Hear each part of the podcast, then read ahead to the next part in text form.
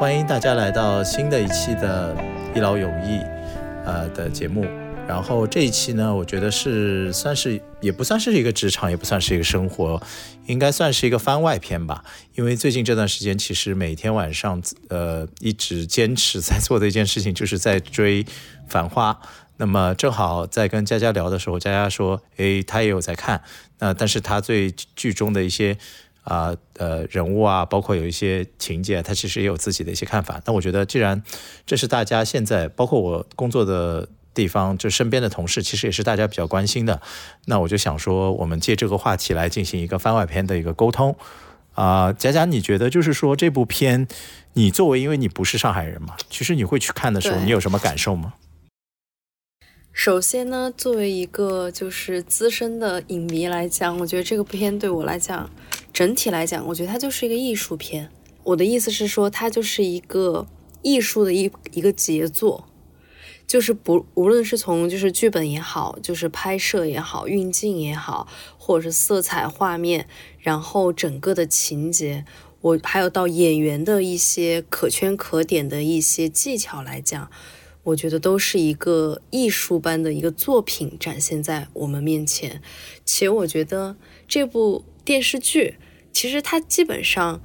嗯，秉承了电影那种细微的那种拍摄手法，就是非常的细致，精确到它的每一帧，然后每一个场景的转换，然后每一个画面呈现给到观众的一个样子。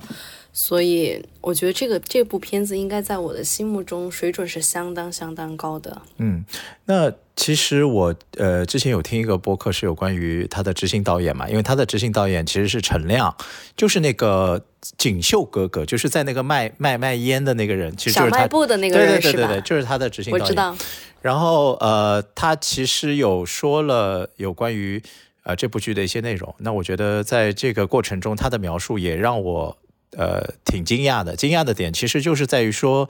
我们知道王家卫对于很多东西的要求是特别高的。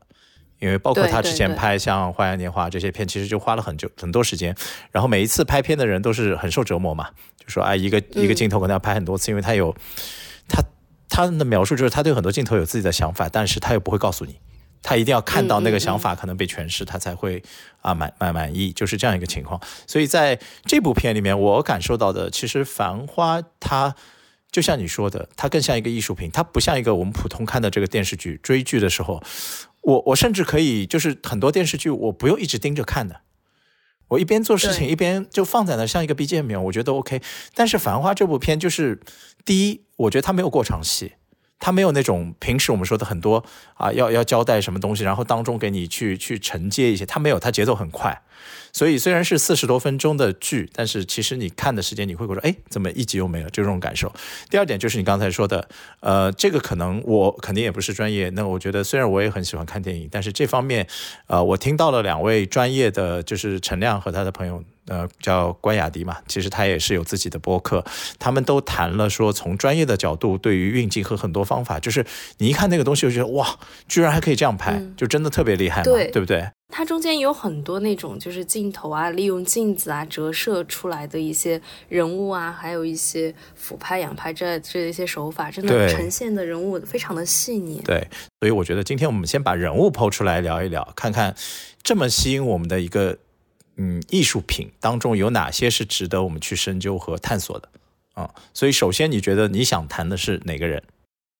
其实我还是最想了解的就是宝总，就是这个片里的那个这个男主角阿宝，就其实他呈现给到我们是一个特别特别完美的形象。嗯就是他重情重义，然后他也奋勇上进，然后他又相当有有责任感、有担当，也不是那种计较蝇头小利的人，然后对待自己曾经帮助过他的人都是滴水之恩涌泉相报的一个状态，所以我觉得。在这样的一个人物背景和人设的情况下，你觉得他在现实中是存在的吗？你觉得真的有宝总这样的一个人吗？这是一个很好的问题，我觉得，因为在我的看来啊，就是宝总的这个人设，其实在我身边的朋友，包括网上的评论中，挺两极化的。呃，我我是其实没有想到你对于他的评价如此正面，因为你基本上把他身上最正面的一些东西全说了。对吧？就是对于这些，呃，我听到的另外一边的这个声音，完全是有关于说，大家觉得保总是个渣男，就是啊，就不负责、不主动啊、不拒绝，就是这个状态，对吧？就是有有觉得有这所有有这些。那我我们首先谈这个人是是否可能存在这个人，我觉得，呃，单一的保总可能未必存在，他是有一个集合体，就是他集中了很多人的一些呃素质，但是呢。他讲的这些东西呢，在宝总身上出现呢，又很合理。原因是什么？我如果没记错的话，当中有说宝总最初去找耶稣的时候，那耶稣说的一句话是说：“你爷爷的爷爷是嗯地主，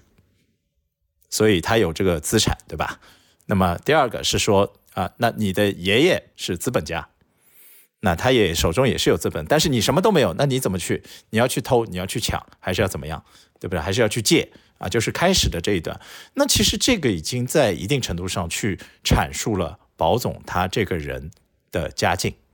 那么在作为一个土生土长的上海人来说呢？我觉得其实按照保总的这个情况，就是他上几代肯定是家里是比较富足的，所以对于保总这个人呢，他从小他后来也说了，他是在思南路附近，那思南路离淮海路很近，呃，如果按照区域来说，当时这个应该算是卢湾区嘛，就是上海其实还是会分所谓的上支角和下支角。我们有时候在讲这个人的时候，大家会提到，就是说啊，大家有时候会觉得上海人是不是有一些排外啊，或者会觉得怎么样？其实我觉得排外这件事情呢，在任何地方其实都有。但是大家更多的并不是排外这件事情，而是说对于很多可能素质不是特别高啊，或者是呃做了一些事情比较令人讨厌呐，这些他们都会觉得有一些厌恶啊，就是这种情况。所以呢，卢湾当时的这个情况就是上只脚，上只脚就是相对来说这里的人的整体素质啊，包括他们的教育水平以及他们的。呃，所谓的这个收入水平都会比较高，所以如果保总的前面这几项都成立的话，那他家境也比较优越，他从小生活的区域附近的人教养各方面都比较 OK，那他的人的基础的这个底子已经打起来了。那第二轮的部分是什么呢？就是你说他的这些有情有义，他的这些事情，那我觉得这个部分的成长也是分两个部分。如果他的家底是做生意的或者干嘛的，他肯定会教他很多为人处事。别人怎么样对你，你应该怎么对别人，这是一方面。第二个呢，就是耶稣在他的做生意和成长的过程中，其实我觉得给了他很多指引，嗯，给了他很多指引。那这个指引其实就帮助阿宝成为了一个，就是到最后变成了一个像宝总这样一个我们看起来是比较完美的一个角色。好像这个人是从性格上和这些方面，呃，包括为人处事，好像没就是面面俱到，没有什么太大的漏洞。大家也都觉得和他相处的人都是很舒服的，所以我觉得这样的人，嗯，在事实中是存在的，但是他可能需要有比较多的先决条件，是他的自身的家境、他的从小的成长环境和路上有没有人去带着他、帮着他往前走。而且当中还有一句话，如果你记得的话，他会说：“保总说，啊，那这个我就我就不去了，或者我就不嘛不干嘛了。”然后爷叔说了一句话，说说的非常对，就是说你要感谢你爸妈把你生出来。让你知道你不是一个贪小的人，不会去贪图这种蝇头小利，所以就是说明家教这一点，我觉得保总其实也是说做的很足够。否则，其实简单来讲，你想一想，他怎么可能有机会去认识爷叔呢？对，其实我能够肯定他在事业上和为人处事方面的成功，然后也很肯定他就是情商方面的一些能力吧。但是，其实我不太明白的是。他游离在这三个女人之间，比如说像林子、汪小姐，然后李李，游离在这三个女人之间，她呈现出的那种状态，让我其实有一点点无法理解，就感觉好像大家都是围绕着他在转，整个剧的核心的焦点，其实所有人都是围绕着他在转，她是哪儿来的这么强大的自信，觉得别人都一定要为了她这样的付出呢？我的认知是这样的，就是保总他在做这些事情之前，他并没有想好说别人一定会怎么样。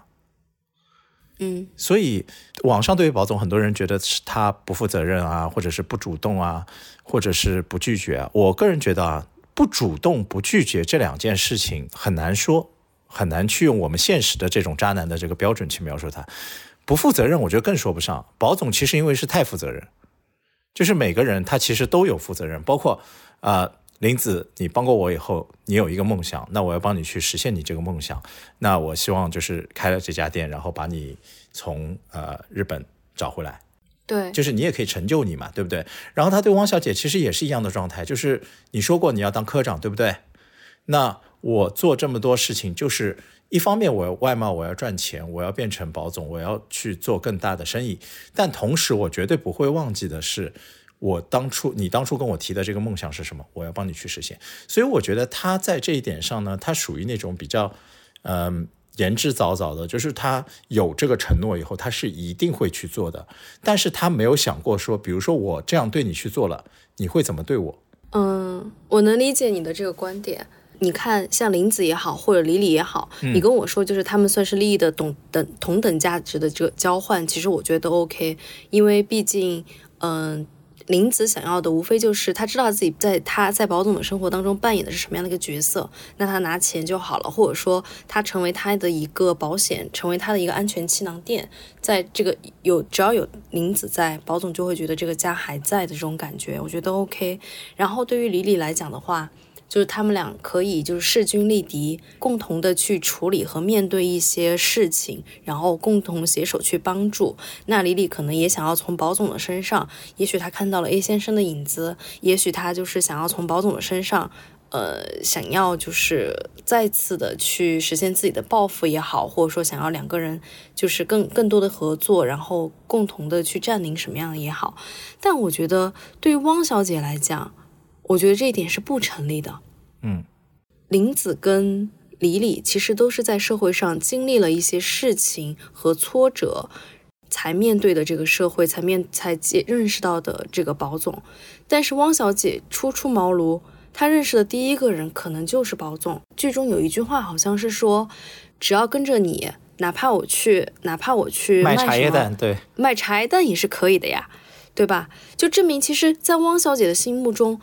对于他来讲，这个科长的这个 title 并不是那么的重要。对，他是可以为了保总而去放弃自己的一切。我为什么会觉得这个大家会在网上会对他有一些渣男的这样的一个评论？更大的一个原因可能来自于大家对于在他跟汪小姐这段线感情线里面的时候，呃，觉得保总对他会有一点点的不公平，嗯，的那种不满，所以。你说他对林子渣不渣？不渣，因为他钱给到位了。对李李李渣不渣？不渣，因为他该做的都做了，该该承诺的都已经做到了。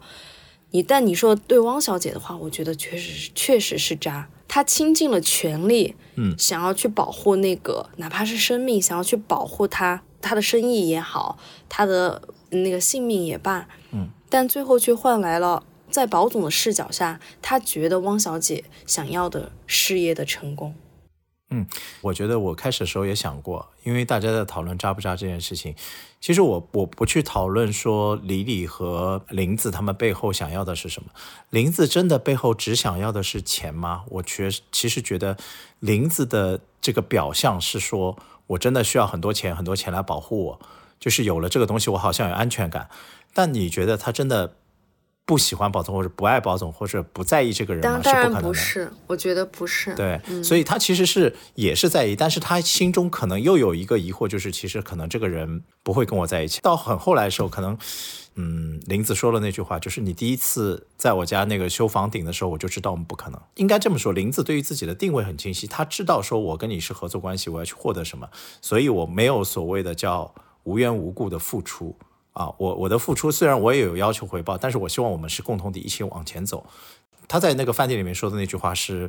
啊，保总好，我们的生意就好，对不对？所以他觉得大家是一起的，没问题。那你提到汪小姐这件事情的时候，我就不得不把保总这个人物重新拿出来做剖析了。原因是什么？如果在所有他的感情线中只有这三个人，那我认为保总是渣的。嗯，渣的原因就是因为他对于汪小姐的这个毫无保留的这种付出，他好像没有给出回应，应该这么说吧，对吧？但是其实你想一想，在这根主线之前还有雪芝，是，但是我觉得你不能把你曾经在感情上受的伤害拿到一个同等的水平去觉得这个就是你要这样子对待别人的一种借口。嗯，这个我觉得不是借口啊，我我我是这么去想，我只是我们去理解保总的这个做法，我不是说作为借口去帮他做辩解，我觉得没有必要做辩解。如果在他去对待这样一个女生，比如说汪小姐对他很好的时候，他其实从头到尾，呃，雪芝是贯穿整根主线的，因为雪芝是所谓的算是初恋吧，就是这个感觉。白月光，对，是白月光。然后关键是那个白月光的所有那那些状况，就是在最初那个状况，他说的我们在吃火锅干嘛？他是没有看清楚他的脸的，就是这个人对于自己的印象，不是说他是用一种漂亮的样子来吸引自己，而就是那个状态，那个人的整个一个。嗯，我觉得存在心境，对对对，就是那种时候，对于他来说是一个太特别的人，而且这个人是持续在宝总的呃几段的生涯中出现，就是阿宝变成宝总的这个蜕变，你要想一想，当中的催化剂其实就是雪芝。如果不是雪芝当年拿出那张纸条说，我现在的月一个月可以赚这点，或者我每天现在就可以赚这一点，然后把阿宝直接打成了那个说好。我可能从现在开始，我想要做的事情就是我要把事业做成功，我要变成一个成功的男人。至于这个爱情到底是怎么样，我们十年后再看。就是我不会现在去定义它，我就是说我先做到成功再说。所以在那个时候，我自己能够想到的是，保总给自己心里埋下了一个东西，就是我现在最主要的事情就是事业。我不是说我现在一定要跟雪芝在一起，或者一定要跟林子或者谁在呃汪小姐在一起，都不是。我就是要把事业这件事情做成功，然后我们再来看会怎么样。那他所谓的这些十年之约也好，干嘛也好，其实就是给自己一段时间证明自己要去变得更好的一个状态。然后耶稣的出现，我觉得在这个当中催化了这件事情。原因是什么？耶稣。有两个老婆，对不对？有两个娘娘，对，是的，呃，特别搞笑。但是你看啊，耶稣非常有意思的，每一次都是跟他说，感情的事情不要去弄这些事情，很烦的。嗯，你先处理什么？每一次都是让他把心思放回到他的外贸生意和他这个上，或者就跟他说，叶东京这种一直亏钱的东西，开着他干嘛？你要尽快跟他撇清关系，不要干嘛？就是他始终给他一种很清晰的，就是有时候就像你父母跟你说的。啊，男生或者男人应该干嘛？先立业，你要把你自己事业做起来，然后再成家。所以我感觉说，你说宝总对于这几个人的爱的过程中，我个人觉得他对于汪小姐的确是有更多一点的爱，但是呢，他在那个时间他也不敢去释放，因为他觉得自己还没有到那个。那个就是雪芝跟他说的时候，他希望到那个成功，他感觉他始终还没到这一步，但是他又限于汪小姐对于他的这种情感的时候呢，他听到了另外一个声音，就是汪小姐说：“我想变得和我师傅一样厉害。”就是那个金花，对吧？金科长，他想变得师傅一样厉害。所以在你得到了这个人的这个讯息的时候，你会把你的爱或者你对他的情感变成一种说：“我帮助你成长。”这是不是有可能变成了我一种爱的输输出，而不是说啊，我想牵着你的手，我我想给你一个家，或者我想干嘛？这是不是降维打击啊？对，就有一点那样的感觉。但是，但是这个问题的最核心的点在于什么？这两个人想的完全是两件事。嗯，所以呃，那个汪小姐在最后的时候，魏总跟她有一段。的对话中，是因为他们已经一起做生意了嘛？魏总其实就跟他说，意思说啊，我们一起做生意，什么明珠不要散，不要离开什么的。然后其实那个时候，汪小姐已经意识到一些东西了。她转过头跟他说：“我想跟你说，我跟你在一起就是做生意。”然后那句话就是：“我以前我觉得就是吃了这个的亏。”啊，那这句话你再倒回去看他们两个人的历程中，就很简单了。如果在当初的时候，保总跟他说：“王小姐，我跟你之间就是做生意，我们就是把这个东西做成，其他的东西我不想的，我先跟你讲明白。”那我觉得保总在这个过程中唯一做的不好的一件事情，应该是他没有把它讲明白，而他变成了各种的行动，而这种行动又让汪小姐感觉到你特别在乎我，你特别，你其实对于我和对于其他人是不一样的，你心底可能是真的对于我有爱，但是你。不管是你想闯事业，还是你表达现在表达不出，所以我就觉得，哎呀，我还是想跟你在一起，我愿意为你做这个做那个。所以很多时候，所谓的双向沟通，我觉得大家不要沉浸在自己的想法里。我觉得他这样对我就是爱，但不是，他就很干脆的跟你讲清楚，魏总，你确定吗？如果今天我们说好是一起做生意，那没问题，我们可以一起做。但如果你要有其他的想法，那那我们就今天把这个话挑明，不可能。我还有个问题，就是来到我们的第二个问题，就是刚刚因为我们也谈到了爷叔嘛，我想知道，就是爷叔为什么会这这样去帮助宝总？原著呢，我是没有去看过，但是有一些片段，包括有一些这个比较高光的一个一个状态，我相信你有看过。游本昌老师有一个镜头，就是他头转过来看到宝总。在镜子里，然后突然拿出拿了一个一杯酒，然后举起来向他做一个干杯的样子，然后他那个那个状态是一个僵住了，然后突然间眼睛就开始泛红，有想流泪，但是又忍住了那个表情。我觉得作为游本昌老师来说，他去演这个的状态啊，真的那那几秒钟的戏真的太厉害了，就是老戏骨，那几秒钟没有一句话，但是诠释了整个过程。所以我觉得他在那个时候，他有两个部分。一定存在于他的心底。第一，他跟宝总的相识绝对不可能是陌生人。嗯，陌生人不可能直接提着吃的东西冲上来叫你爷叔，没有这件事情的。那这件事情大几率是爷叔或者爷叔家里的人跟宝总的上一代之间是有交集的。嗯，就有点像什么呢？就是我以前住的时候，因为其实住的地方就在离黄河路，其实也没有那么远，大概一公里左右的位置。那我的隔壁邻居，我也叫他爷叔，他的年纪其实就跟我父亲差不多大。那他就是当时的是一个供销科的科长，他每天会出去吃饭，他会去黄河路吃饭，他也会把我带上，为了让我去见世面，我也会叫他爷叔。他对我的这种好是什么？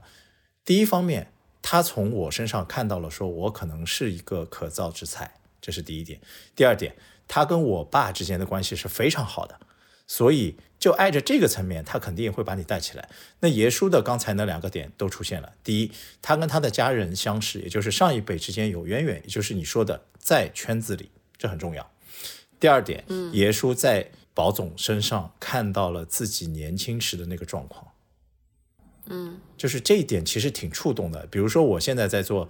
呃业务的时候，或者我已经做一个一个管理者的时候，如果我看到一个刚进这个这个企业的一个小小朋友，他第一年开始做业务的时候，他的那种冲劲，他的那个状态，他那个百折不挠的样子，跟我当初开始这份工作的时候特别像，那我心底也会涌起一种说，哎呀，我要不要帮你一把？我让你少走点弯路，对不对？对，但是我觉得这些都基于在，还有一点可能是爷叔看中他阿宝的一个性格和人品，嗯，因为性格决定命运嘛，对，因为你你还记得在他们最开始初创公司的时候，就是为什么要让阿宝去借钱，然后为什么又让他在股市里面受挫输钱？对，我觉得一个可能是看他就是能不能够调动调动其他人的口袋里面的钱，看有没有人愿意借钱给他。看有没有朋友愿意这么为他。另外的话，就是看他输钱的话，可能就是看他在受挫的时候能不能够耐得住性子，及时去进行一些调整，然后让自己可能能够更好的呃回到这个重新重整这样的一个状态。有跟那个宝宝总说说，那个要赢的话，你就要先懂得输，要懂得先活下来。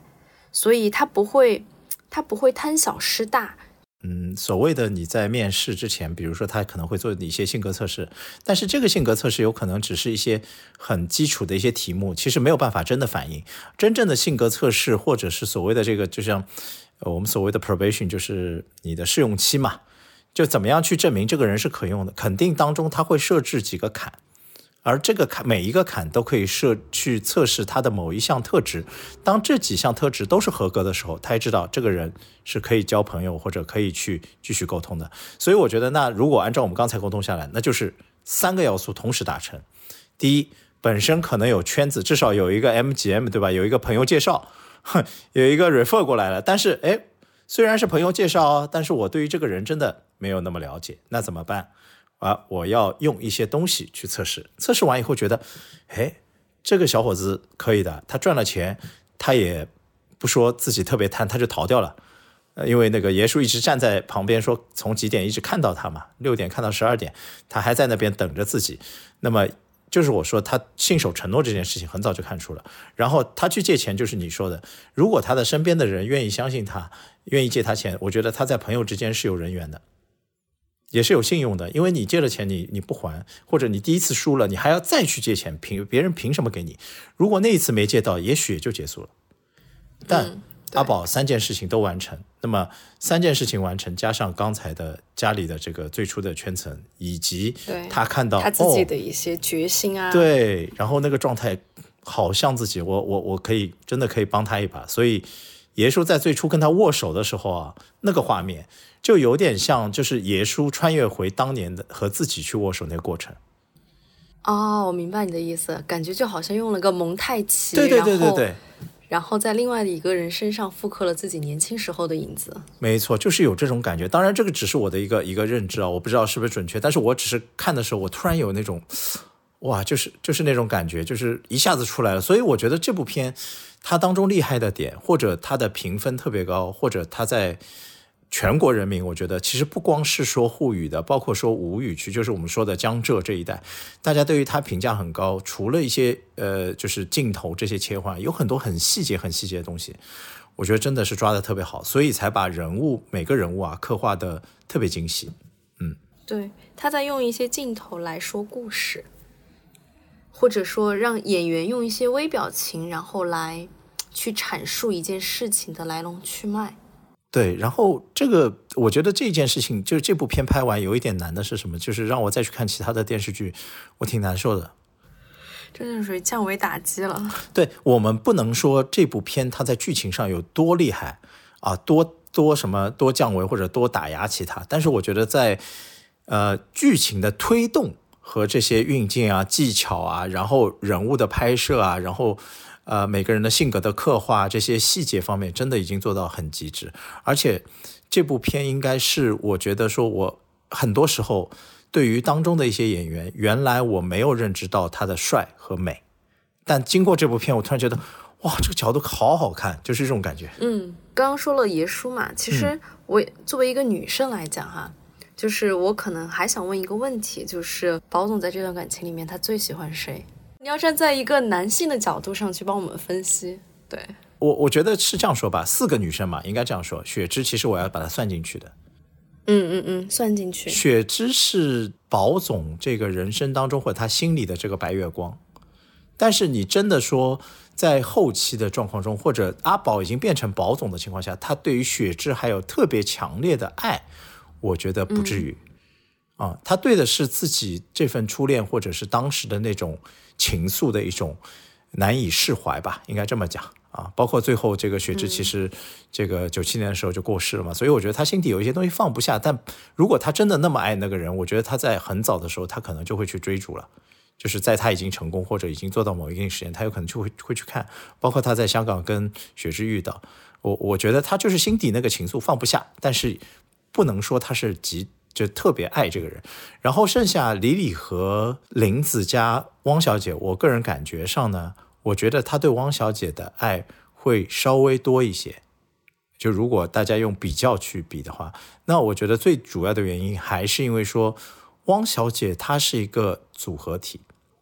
她身上有着对于白月光的一种继承，她也有那种就是我我我我不懂什么，我就是要为你付出，我就是爱你啊！我其实他没有说出那句话，但他所有做的事情都是站在你身边。一旦你需要我，一旦你干嘛的时候，我一定会去做这些事情。他就是有那种无条件的付出，有白月光的一个部分。第二呢，又有对于他事业和这个成就的这个推动，因为他很多事情的确是要依靠。汪小姐，也就是说，你可以想象，在生活中，一个女性除了提供给你情绪价值以外，她还能在事业上帮到你。但是，我觉得汪小姐可能在这段关系当中，因为我记得宝总有说过一句话，宝总说排骨跟年糕从来都不是生意。嗯。然后我还记得那个淘淘有说过，就是在他在他跟汪小姐，就是汪小姐在排骨年糕店等他的时候，嗯，然后他一直假装自己很忙很忙，然后。忙不完的事情，然后，然后淘淘就在那说：“这是我第二次见到他这个样子。”然后他在电影呃，在这个电视剧旁边有个独白，就是在遇见汪哎，在遇见汪小姐之前，我也曾经爱过一个人，怎么怎么样，对吧？对，所以其实几段东西，我觉得还是他对汪小姐是有爱的。但但其实我不太明白他的这种爱，说实话，就是他的这种爱让我觉得就是一种降维打击。就是其实我们也能够看得到，就是汪小姐和宝总，其实他们俩之间是有。蛮大的一个年龄的差距的，应该，所以他们可能之间，他们有一些思想和阅历上的一些鸿沟。我觉得宝总是不容易够，不容易被汪小姐给打动的。嗯，我其实有一点比较直观的感受，就是如果作为一个男性角色去当中去判断的时候，有一点其实挺明显的，就是宝总对于汪小姐的爱不敢表示，他是害怕。汪小姐跟他孤注一掷，然后真的是去卖茶叶蛋，然后他不能接受的再实，他不能够实现自己在生意和在未来理想上的一个抱负了。对，所以其实这种情况也很有意思啊，就是说，如果真正的爱，我觉得共担风险其实是当中的一个部分。对啊，所以我觉得他不够爱啊。他的这种不够爱我，我不是说了吗？我觉得就是说，是因为上一段感情的一某一个点对于他造成的刺激的延续，他会有那种啊，我就是你看这个做混得这么好，所以我先要自己变强，然后自己变强，万一我自己有很多有风险的时候，我先把你撇出去，因为我不想你去承担风险。但是在真正的爱情当中。呃，应该这么说吧，就是如果你遇到这些事情，遇到难处，你第应该第一个应该找的是那个最可以依赖的人，或者最可以倾诉的人。但是他对汪小姐的感觉，就像你刚才提到的一点，他们之间的年龄差注定的感觉是什么？就是保总其实一直在照顾着汪小姐。虽然汪小姐是所谓的二十七号的里面的人，她对于很多业务很怎么样，但是从开始的他们的相遇，他教他怎么样弄那个邮票开始，对吧？其实很多路上，就是说，保总其实心底一直像，有点像一个大哥哥，就是心底说我要把这个小妹妹照顾好，我要让她怎么样，爱肯定是有，但是他不敢去释放的原因，就是因为害怕自己在将来的失败的时候，第一段的白月光，他没有办法，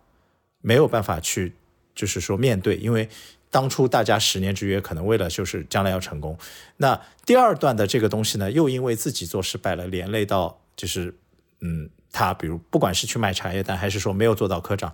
那对于他心中的这份东西，他无法去释怀，所以他只能把很多东西都按在心里。所以宝总，我觉得其实这个角色挺纠结的。包括他后来汪小姐要去这个深圳的时候，他其实拼了命想帮他，但是又要通过这个人，又要通过那个人，还要通过跟爷叔作对。你说他如果对他真的只是最单纯的那个部分，其实那一段没有必要做了。前面那些做，我觉得都没问题。到了那个时候，自己也有危机的时候，他其实想的是，我要帮他把这段做完，我自己所谓的安全通道和这些东西，我都可以不 care。对，我觉得最大的问题就是在于他自己很主观，他觉得汪小姐好像想要什么，所以他把他自己的意愿强加在了汪小姐身上，然后最后还伤害了汪小姐，不是吗？对这部片，它有意思的一点就是，不管是女女性还是男性，他最后都有一个叫成就自我。它和其他的电视剧不一样的是，其他电视剧都在等待一个所谓的 happy ending 嘛，对吧？对。那不管是男男一跟男二什么，呃，男一跟女一，还是男一跟女二，总会有这个一些相关的。你仔细观察全剧，真正和呃宝总。有过所谓的亲密的身体接触的，只有所谓的第一段的白月光，也就是第一段的这个雪芝，他们在车上有这种相互倚靠的一个状况，以及汪小姐和宝总的那个非常短暂的拥抱。嗯，他和林子之间没有这种所谓的那么亲密的这种身体上的这个接触，他和李李之间只有在楼梯口有那个握手，以及李李。贴过来靠近他的时候那个状态，但是没有那种真正的拥抱状态，所以就是我为什么把就是汪小姐和她所谓第一段的白月光当中去做了很多的对比的原因，就是因为我觉得汪小姐更像那一段，但是因为夹杂了这个职业的一些东西啊，其实我觉得就是宝总做的很多事情，有时候除了这个所谓的呃藏在内心深处的爱的话，还有一种是愧疚，就是因为那副那副耳环。还是这句话嘛，我答应你要帮你做到科长，结果我没有成功。就是你现在出去做生意，然后又这么苦，所以我不能让你在这件事情上输。那我要去帮你找工厂，我要去干嘛？我觉得宝总最适合做的角色就是朋友。对，我也觉得。对，就是如果你生活中有一个像宝总这样的朋友，太棒了。就是首首先他他不会就是斤斤计较，对不对？第二，他如果有一些好的东西或者干嘛，他一定会想到你。但他一定要有界限感啊，就是他要跟别人保持一定的界限感，才会才会有这样朋友。就是在最开始的时候，day one 的时候，我们就说清楚，一定是朋友，不可能有其他任何的关系。对，那他们这样的情况才能够进行持续。如果说你只是不停的在跟我拉扯也好，或者说暧昧也好，就没有任何的意义。对，这个视角来说，我应该还是。得从男性和女性的双重视角去探索。很多时候，很多事情啊是感动自己的，就是你觉得你为别人做了很多，然后呃，你你帮别人好像都考虑好了所有的这些东西，好像你已经已经做到最极致了。但是如果我突然切换角色，站到女性角色去看的时候，他认为这些都不重要，嗯，这些甚至根本就比不上你对我的一个拥抱。或者你跟我说了一句“我需要你”，你过来帮我，或者是任何一句小的话都比不上。就是你觉得你做的特别，所以男性角色有时候会把自己去，嗯，做一个所谓的责任的承担化，或者是去做一个自己放大自己的这个形象，觉得我一定要帮助他去怎么样。但是就是还是大家出现认知上的偏差，那这个是没有办法走到一起的。所以这部片我觉得跟其他不一样，就是他每个人就是变成了自己。可能在最后想明白以后的状态的自己，比如说，那汪小姐就是说，嗯，我现在知道了，就是这个是不是跟你谈恋爱或者干嘛不重要，我现在就想把这个生意做好啊，能够去回馈这些人。那么，呃，我可能要在黄河路上有自己的地位啊，或者怎么样。Anyway，他他有自己的想法。那么林子就说啊，我可能我觉得我这里这家店开得很成功，我现在决定要把店开到东京去，开到香港去，开到其他地方去。那。嗯，其他的事情我觉得我也不 care，不管你是强总还是啊保总，我觉得这些对我来说都是过去的一些东西啊，我我不会把这个情绪再带着。那包括李李也是一样，他可能做的更多的就是一种自我的救赎，因为对于他来说，A 先生可能是他前一段的整个不管是感情生活中或者是职业生涯中无法忘记的一个人，但是他需要做的是。帮 A 先生把很多事情善后做完以后，他也要开始重新他的生活，而之后他的生活到底是叫陈真还是叫李李不重要，但是他已经想明白他要的是什么。那么我觉得就是到最后，保总做的事情也是一样，我想明白了，我就是可能我要去种花，我觉得我就是要跟这些人在一起，我要看到下一下一个时代的这个变迁啊，然后嗯，真的我是不是赚很多钱，我是不是有很多存款不重要。就是每个人都是在成就自我，所以，呃，我觉得王家卫导演在这个片中，他阐述的就是个人的个体价值和个体的这个价值观啊，其实是贯穿整个主线的。它会有变化，但是它到最后一定会让它很清晰的展现在你面前。包括他在最后，就是每个人去，每个人就是要杀青的时候，都会有一个告别的一个场景。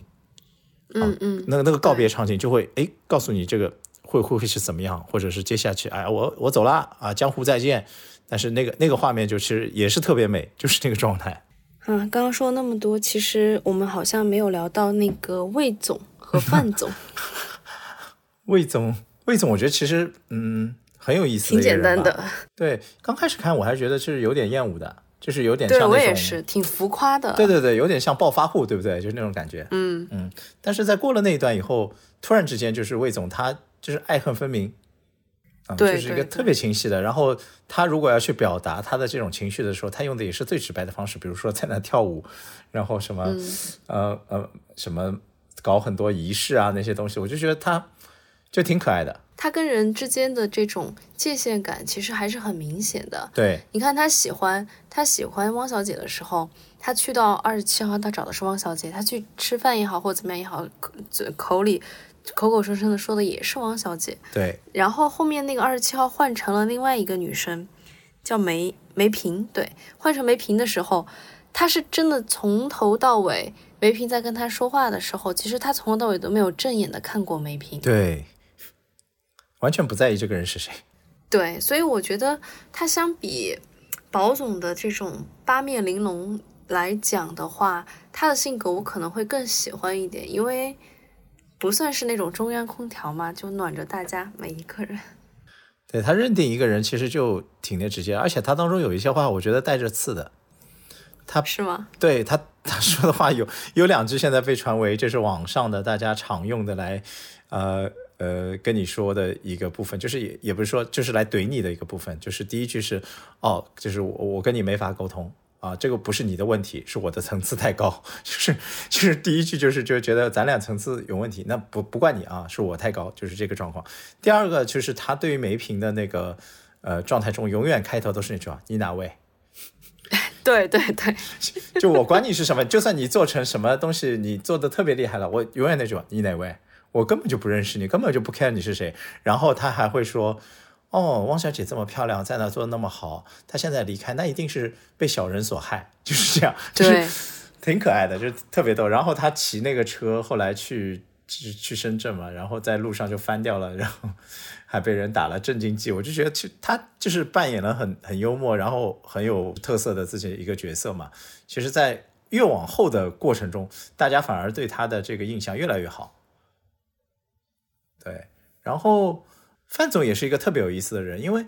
因为我的这个祖籍其实是杭州嘛，因为杭州话我是完全听得懂。因为但是这个范总在讲这个所谓的这个杭州话的时候，或者杭州的普通话的时候，我觉得他讲的不对，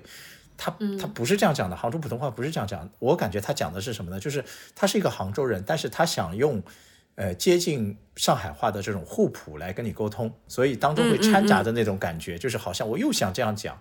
他想要跟你融合，对，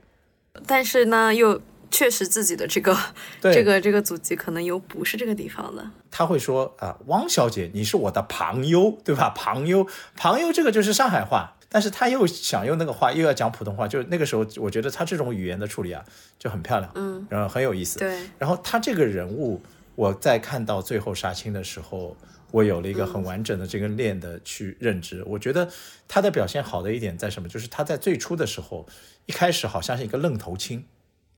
嗯，就是啊，这个你帮我弄啊，这个我搞不清楚。当中那一段呢又特别油滑，就是我要做生意怎么样？哎呀，这个也不是我想，我要为什么？就是特别生意人那种油滑。然后呢，当他回到最后的那个阶段，就是保总跟他说：“我的生意不做没关系，但是你要帮汪小姐。”然后他全力去帮汪小姐那种，甚至说：“啊，我可以下跪，你到底要我怎么样？”就是他有体现出那种真性情。所以他的整个阶段啊，就是你看他的人物角色的这个变化，我可以讲范总应该是一个挺靠谱的人。对，我觉得他怎么说呢？他在整个故事链当中，我觉得我想到两个字就是清醒。对他特别清醒的知道自己在做什么，要做什么，也非常的清醒的知道，就是自己现在所处所处的环境、地位、人物关系是什么样的。所以我觉得他是个非常非常聪明的人。他有一点点像他站在上帝视角。嗯，对对对对。但是他。他在黄河路上，但是他感觉他是在黄河路的上方去看这个黄河路的变迁。这些人在里面说这些话，弄这些事儿，他心底要的事情永远只是这几件，剩下的部分即使他看明白了，他也不说。但是他也没有不会跟你说什么同流合污啊，他没有做真正的坏的事情，对吧？然后呢，他。最后，我觉得他讲的一段，对于保总两个人坐在那在聊的时候，他其实也是很感恩。他一直会说什么：“我来上海如果没有保总，没有遇到保总，我肯定不会怎么样。”还有一个就是他会讲说：“我刚来的时候，我真的眼睛都看不过来，哦，又穿的漂亮，又怎么样？但是他心里挂念的只有家里面的老太婆。这个我觉得真的是非常厉害。就是你说你在一个花花世界，你也你也赚到钱了，你也有名有名有利了，身边的诱惑很多的。”即使即使他对这个李李对谁啊，好像很热情很那个什么，但是当他一回到车上，一回到要离开这个东西的时候，他就从当中抽离出来了。对，他说那个不管怎么样，我们家老太婆还是要陪我的。对，然后后面过年过节的时候也说买东西啊，那对我买东西回去也过年了，我要回家陪我的老太婆了。就怎么说呢？整个的感情就很真挚，也很清楚什么东西是他的，什么东西不是他的。他一定就属于那种，就属于自己的，他会比较安心一点。然后不该想的，他一定不想。那我想问一下，还有一个人物就是陶陶，你怎么看？我挺困惑的，但是他。哦，我有跟朋友聊到过这一点，就是，嗯，他们有跟我说说那个淘淘应该是一个典型的上海男人，就就是那种可能结婚比较早，然后呢，活的呢又比较窝囊，然后呢事业嘛做一半嘛，但是呢钱又要交回去的，然后你说你枕边的人呢，是不是你自己最开始喜欢的爱的样子，也说不太清楚，但是就是这段关系。就是不能不在，嗯，又断不了。我我觉得其实我可以给陶陶去，呃，总结一下他的一个状态啊，呃，不能说他是不是典型的上海男人，因为我觉得，呃，如果你要以一个地域的地方的人去说这个人的话，那第一他是百分比上会非常多，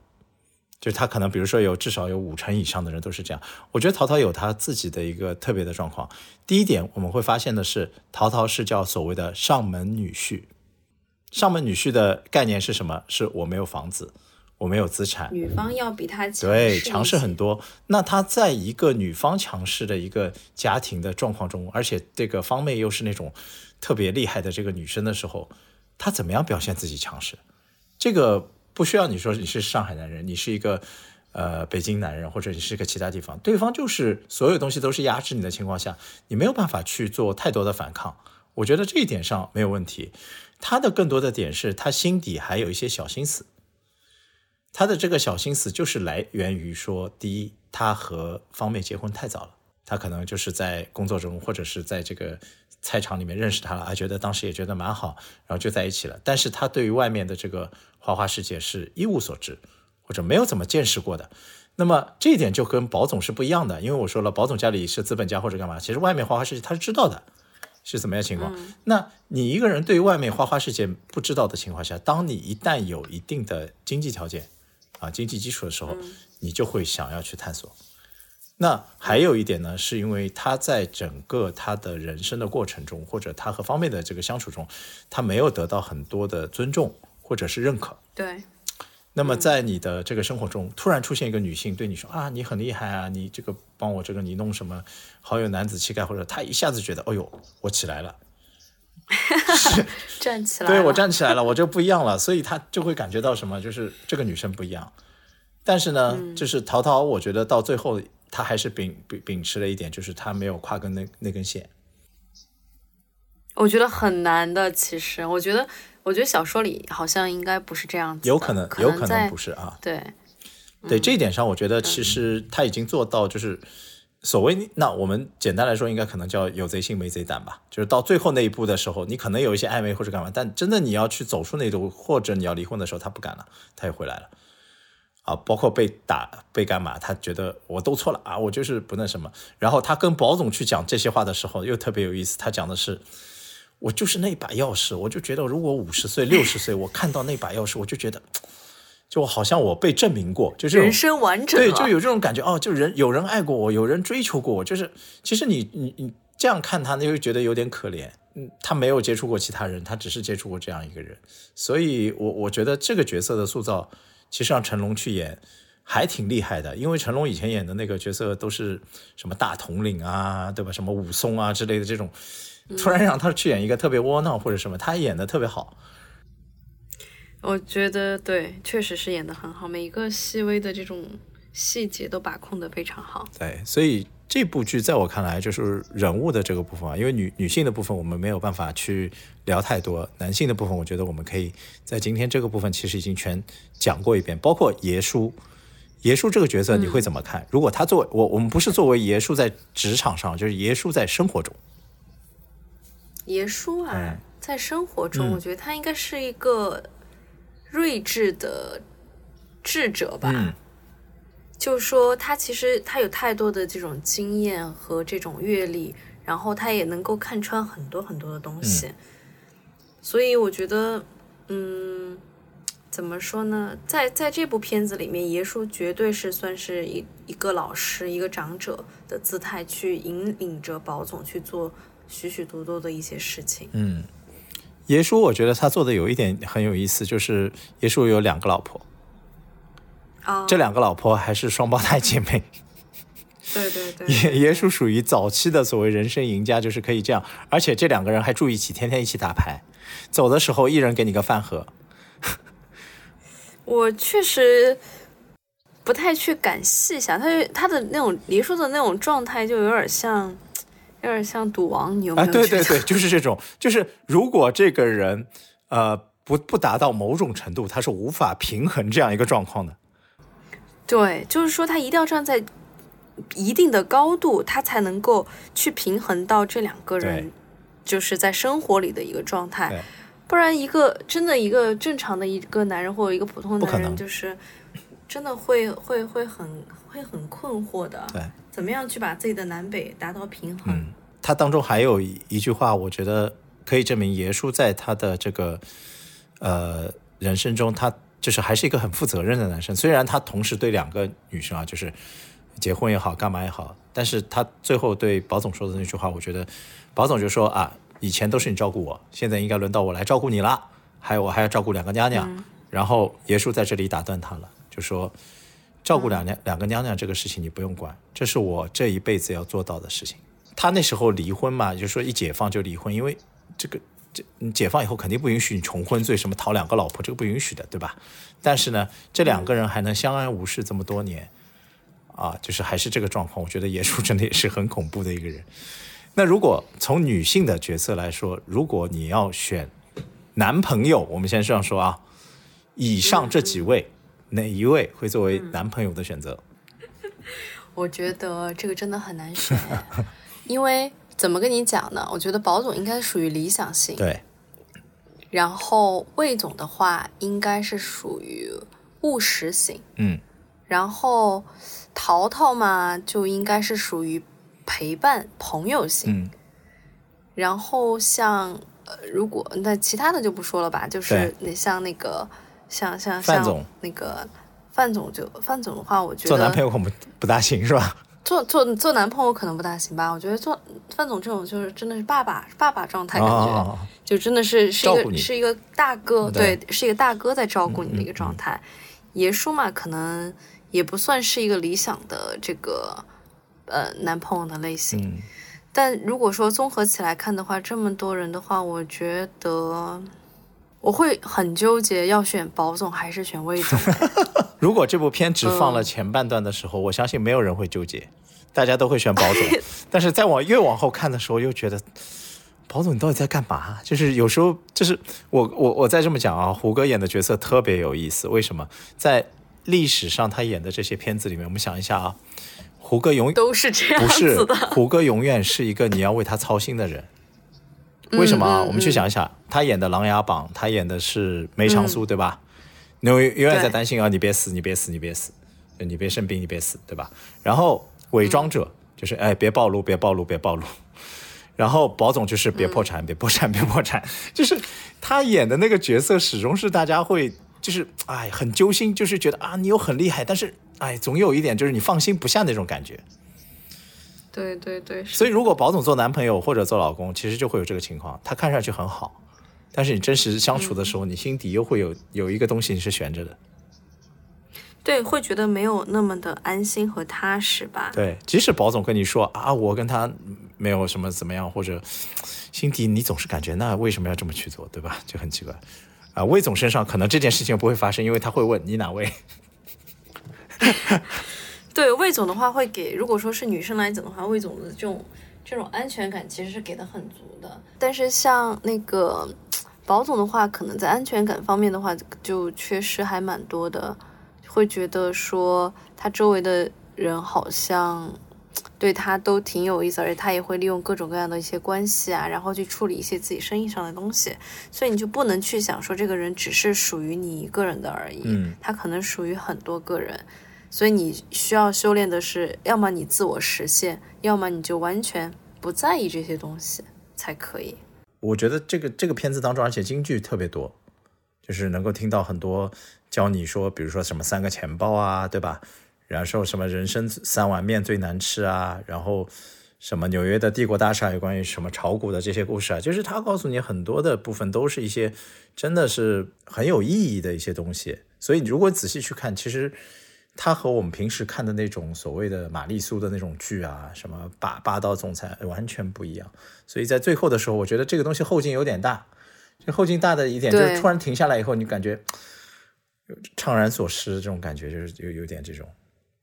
对它能够给你带来的很多可以思考的点，其实是很多的。不管是在你职场上也好，情感里也罢，还是在与人交际交往当中的一些暗自暗戳戳的一些较劲也好，我觉得都能够给你带来很多的思考。对，就是这这个是我觉得最近这段时间为什么大家很多人会在呃这个就是讨论区啊去说很多有关于反话的这样那样的故事。啊，包括就是他们有有些人会对当中的呃一些部分特别感同身受。我觉得《繁花》它的拍摄的一个部分，对于人物的刻写，呃，就是刻画，包括所有的这些剧情的推进当中，每个人都可以在某一段当中找到自己身上感动的点。嗯，就是他不会说有一件事情大家必须同时在一个地方哭或者在一个地方笑，但是每一个人真的就是包括有一些就是小江西啊和那个他们在告别的时候，对对对，然后突然之间就是有女生会觉得说，哇，这个就是就是姐妹那种，这个女生都这样子了，为什么你们还要这样对？对，就会有这种感觉，就是。你有时候可能男生不能共情，但是那些女生她就会觉得哇，怎么那个状态就特别。然后再比如兄弟情，或者是啊人人家为你两肋插刀要去干嘛的时候，又会有那种特别强烈的。但我觉得其实呃，整部剧看完以后，我其实最喜欢的那句话是，嗯，是爷叔说的，就是爷叔说，他说呃，我们只是一个打工挣点钱的普通人嘛，对吧？所以他说有很多事情都不要太在意，上班就好好工作。下班就好好休息。有人说你好也好，说你坏也罢，时刻提醒自己，在别人眼里你什么都不是，而在家人面前，嗯，你就是半边天。嗯嗯嗯，是的。而且可能还还有一句话说，呃，人人心里都有杆秤，什么时候可以同富贵，什么时候可以共患难，心里多少都是有数的。就好像你选择什么时候选择什么样的人，什么样的事，就是。其实大家心里面都是有数的。嗯，OK 啦，反正我觉得，嗯，短期内可能挺难从这个状态里出来的。那呃，当中有一些部分，我觉得也想跟大家去做一些补充的，因为呃，有很多人也会问说，当时《繁华》拍摄的那个场景是不是真的有背景？对，是不是真的有那么厉害？或者有很多人上来说，它像可能香港，或者像某像什么旧夜上海、旧旧上海那个状况。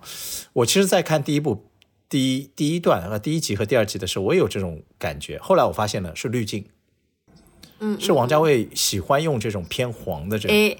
偏，是他的色调，对，没错，就是色调。那个色调特别用在比如说像《花样年华》之类的这些偏上，你觉得哦，好像这个我很喜欢，对，就是那种旧上海的感觉。但是你往后看啊，就是你会发现。嗯，第一，在那个年代的人，就是九三年或者八七年到九三年，就是一段高速发展的过程中，其实每个人是充满着希望的。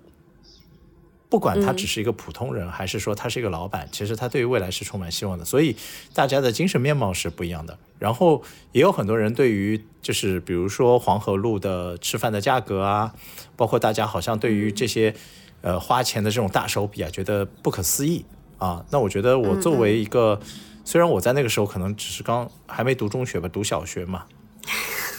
对对，读小学，但是我觉得还是可以跟大家去分享说，因为我记得很清楚，那时候我爸妈可能就是五百块一个月，啊，但是我的隔壁邻居的爷叔带我去这个黄河路吃饭，那别人请他吃饭一顿饭就是一千五两千块。所以应该这么讲，就是我们不要去用黄河路和拍摄的繁华的这一段去说整个上海或者整个这个江浙沪这一块的人的生活水平是这个状，这不是平均水平，这就是在当中很顶级，呃，也不能说是最顶级啊，因为还其实还有很多五星的酒店、花园饭店这些，但是在那个时候，在这个地方经常出现的人是哪几类？第一类就是说他手中拥有一定资源的，比如说我是外贸做外贸的二十七号出来的，对吧？你要巴结我。第二类呢就是生意人啊比较多。第三类呢就是暴发户。啊，我真的一下子从什么地方赚了钱，我要请大家去黄河路吃个饭，所以也就是会有这种情况产生。他的这个消费的标准是真的是真实的，你不要觉得好像从现在看起来它也是挺高的，好像那个年代大家就是夸张了，不夸张。但是平民百姓不会去那啊，你你正常一个月三百块，你会去吃一千多的东西，不可能。但是那一段是见证了一个高速发展和，呃，可能从上海周边的人，所有人都集中到这一块儿，然后大家又在政策下获得一些红利，那看到未来希望的时候的一个高速成长期。所以我觉得其实真的它的还原度啊，应该我觉得至少达到了百分之八十八十五以上。嗯，就是这个。这个你比较有发言权。对，这个就是就是你要经历过那个年代，因为很多人在说的时候，其实他。第一，他可能都没有看完全片，就像我一样，他看了一集，他就觉得那个那个色调、那个滤镜特别像，哎，然后就跟你说啊，王家卫只会拍香港，所以他把上海也怎么样？但我觉得，第一，你看完啊，然后呢？不一样，不一样，完全不一样。然后，然后你再去看的时候呢，我觉得我推荐还是看沪语版，因为我觉得，呃，虽然很多如果不是包邮区的呃听友们，可能你在看这个的时候，你会是有点痛苦的，因为上海话的语速特别快。而且你要一直盯着字母是有点累的，但是我可以说，因为他的这种语音语调是很很真实的表现出了当时的那个人和那种精神状态。一旦变成了配音版的，就有点像你去看 TVB，你一定要看国语版，你不要看粤语版，那我觉得原汁原味你就失去了。对，所以我觉得如果这部片是一个十分的电视剧的满分的话，我会给它打到九分。嗯，哦。还是蛮高的了，我会打，我可能会打九点五。对，作为摩羯座来说非常严格，但是我觉得九分真的是一个非常厉害的，很高了。这是在我记忆里面你给的最高的评价了，还是一部电视剧？对，因为我我我觉得三十集的片我真的一般不会给这么高，而且它还有一个最大的加成，就是今天我们已经没有办法去聊，可能我们要改一期去聊了，就是它的 BGM。哦天，对对对对，每次就是你感觉就是唱到你心里了，和那个场景为这个细。细节控是真的是觉得真的会让人热泪盈眶。对，很多很多那个那首歌你听过，但是在这个时间那个音乐一再响起的时候，你浑身那个鸡皮疙瘩就起来了。对对对对对。所以我觉得这个我们可以，如果有机会，我们会再再去聊或者再去讨论吧。那其他的部分应该就没什么了，让我们今天的呃这个节目就先到这边吧。好，拜拜。好的，谢谢，拜拜。